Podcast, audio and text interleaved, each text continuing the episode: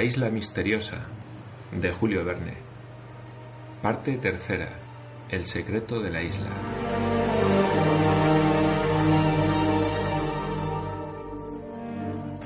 Capítulo 9. Nab se pone en contacto con ellos y abandonan la dehesa. La convalecencia del joven enfermo marchaba regularmente y sólo deseaban que su estado permitiese trasladarlo al palacio de granito.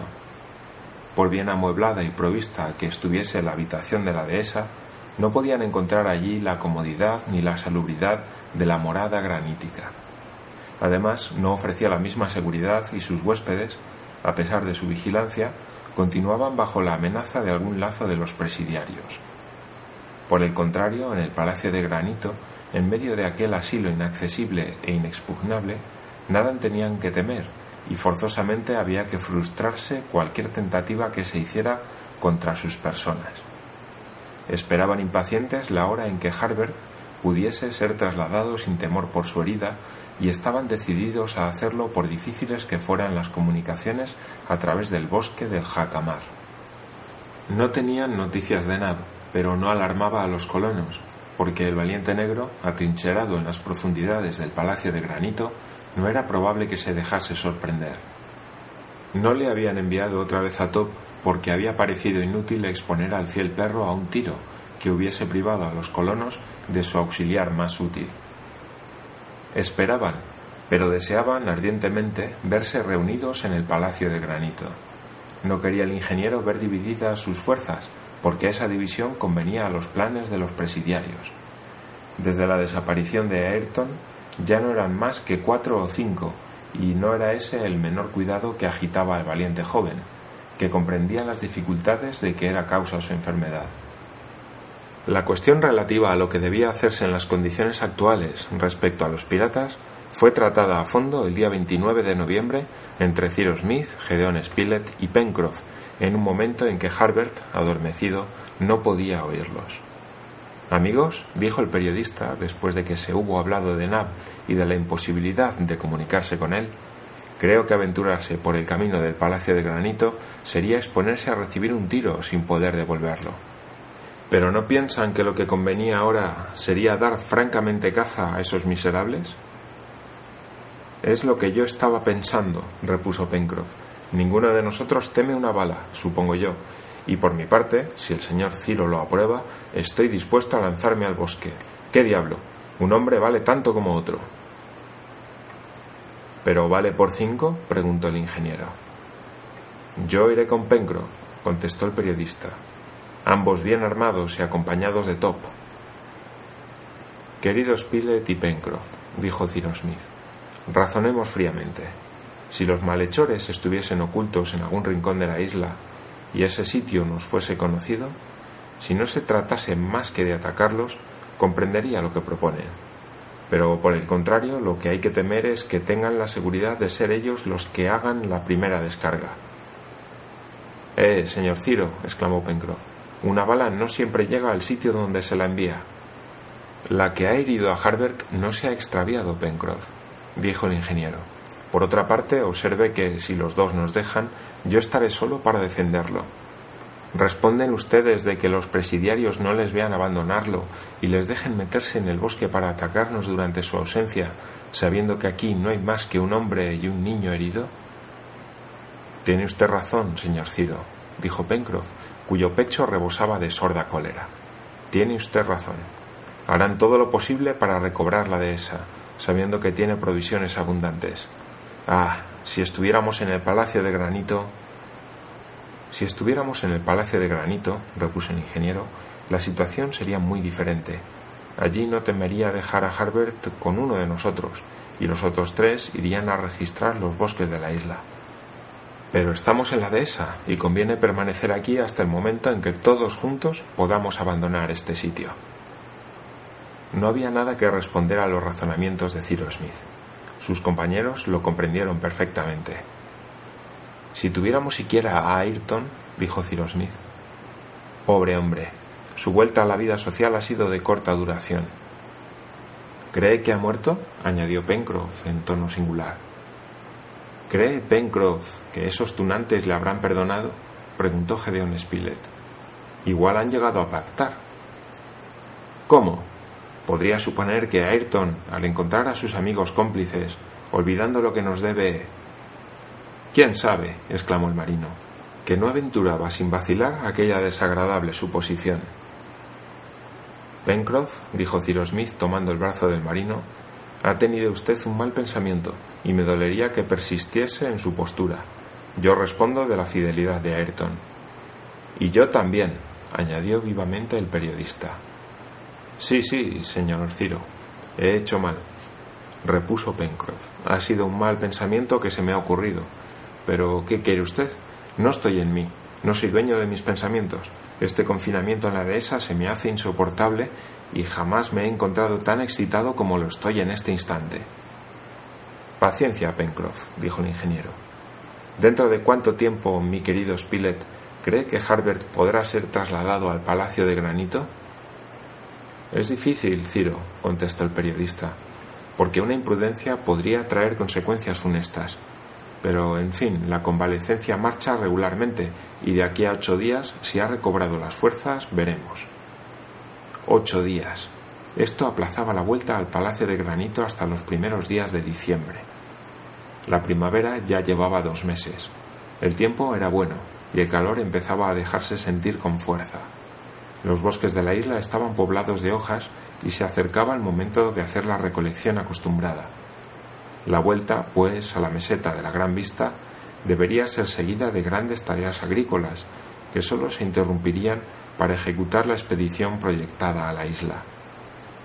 Se comprende bien cuán perjudicial debía ser su secuestro a los colonos, pero se veían obligados a someterse a la necesidad y no lo hacían sin impaciencia. Una o dos veces el periodista se aventuró por el camino y dio la vuelta a la empalizada. Top lo acompañaba y Gedeón Spilett, con la carabina armada, marchaba dispuesto a todo. No tuvo ningún mal encuentro ni vio ninguna huella sospechosa. El perro le habría advertido del peligro, y cuando Top no ladraba, podía decirse que nada había que temer, o al menos en aquel momento, y que los presidiarios estaban ocupados en otra parte de la isla. Sin embargo, en su segunda salida, el 27 de noviembre, habiéndose aventurado por el bosque durante un cuarto de milla hacia el sur de la montaña, observó que Top olfateaba alguna cosa, el perro no llevaba su marcha indiferente. Iba y venía registrando entre las hierbas y las malezas, como si su olfato le hubiese revelado algún objeto sospechoso. Gedeón Spilett siguió a Top, lo animó, lo excitó con la voz, sin dejar de espiar con la vista a los alrededores, teniendo la carabina apoyada en el hombro y aprovechándose del abrigo de los árboles para cubrirse. No era probable que Top hubiese encontrado la pista de un hombre, porque en tal caso lo habría anunciado por ladridos medio contenidos y una especie de cólera sorda. Cuando no hacía más que gruñir, el peligro no era inmediato, ni siquiera próximo. Así pasaron cinco minutos, Top registrando y el periodista siguiéndolo con prudencia, cuando de repente el perro se precipitó hacia la espesura de arbustos, de donde sacó un trapo. Era el jirón de un vestido manchado y lacerado, que Gedeón Spilett llevó inmediatamente a la dehesa. Los colonos lo examinaron y reconocieron que era un pedazo de chaqueta de Ayrton, hecha de aquel fieltro que sólo se fabricaba en el taller del Palacio de Granito. Ya lo ve, Pencroff, observó Cyrus Smith. Ha habido resistencia por parte del desgraciado Ayrton. Los presidiarios se lo han llevado a pesar suyo. ¿Duda usted todavía de su honradez? No, señor Ciro, repuso el marino y hace largo tiempo que se va desvaneciendo mi desconfianza, pero me parece que hay una consecuencia que sacar de este hecho. ¿Cuál? preguntó el periodista. Que Ayrton no ha muerto en la dehesa, que se lo han llevado vivo, puesto que ha resistido. Ahora bien, quizá vive todavía. En efecto, eso es posible, repuso el ingeniero, que se quedó pensativo. Los compañeros de Ayrton podían abrigar todavía una esperanza. Al principio habían podido creer que Ayrton, sorprendido en la dehesa, había muerto a consecuencia de alguna bala como la que había herido a Harbert. Pero si los presidiarios no le habían dado muerte inmediata, si lo habían llevado a alguna otra parte de la isla, ¿no podía admitirse que fuera todavía su prisionero? Quizá alguno de ellos había reconocido en Ayrton a su antiguo compañero de Australia, al Ben Joyce, jefe de los presidiarios fugados, y no habrían concebido la esperanza de que se les uniese? ¿Les habría sido tan útil si hubiesen podido lograr que hiciera traición a los colonos? El incidente fue, pues, favorablemente interpretado en la dehesa, y no pareció imposible encontrar todavía vivo a Ayrton.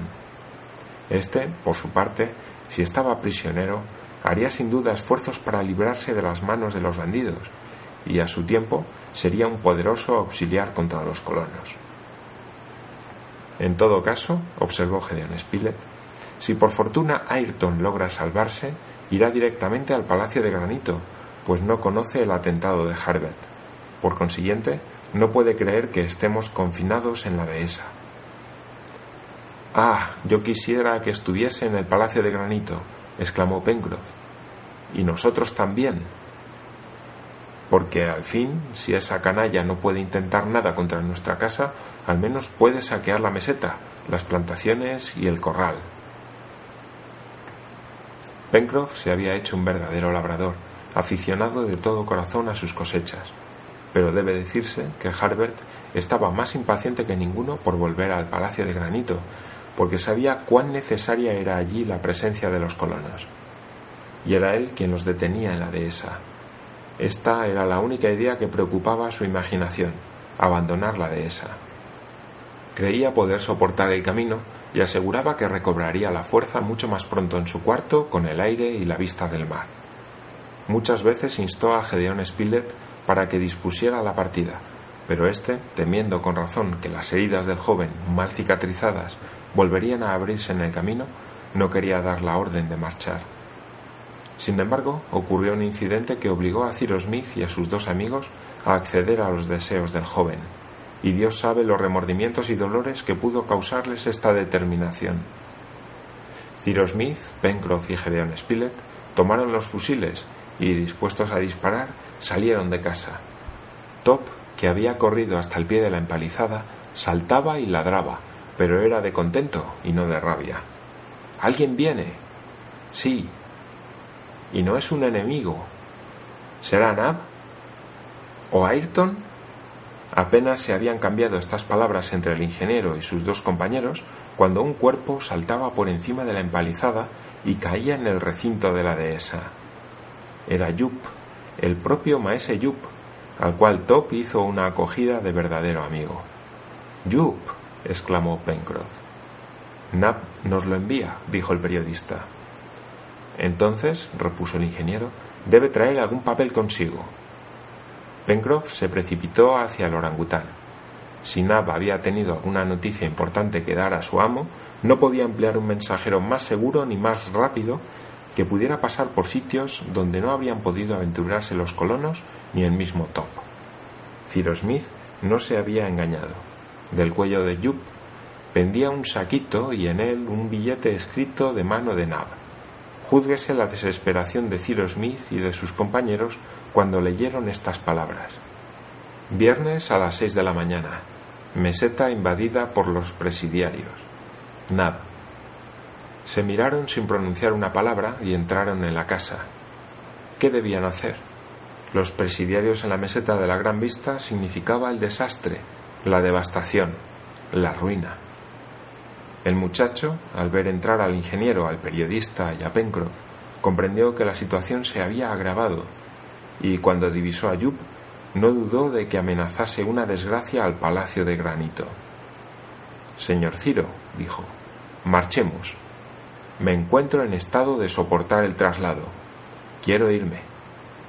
Gedeón Spilett se acercó a Harbert y después de haberle examinado dijo Marchemos. Pronto se resolvió la cuestión de si debía trasladarse a Harbert en unas parihuelas o en el carricoche que había llevado a Ayrton a la dehesa. Las parihuelas habrían tenido movimientos suaves para el herido, pero necesitaban dos portadores, es decir, que faltarían dos fusiles para la defensa si ocurría un ataque en el camino.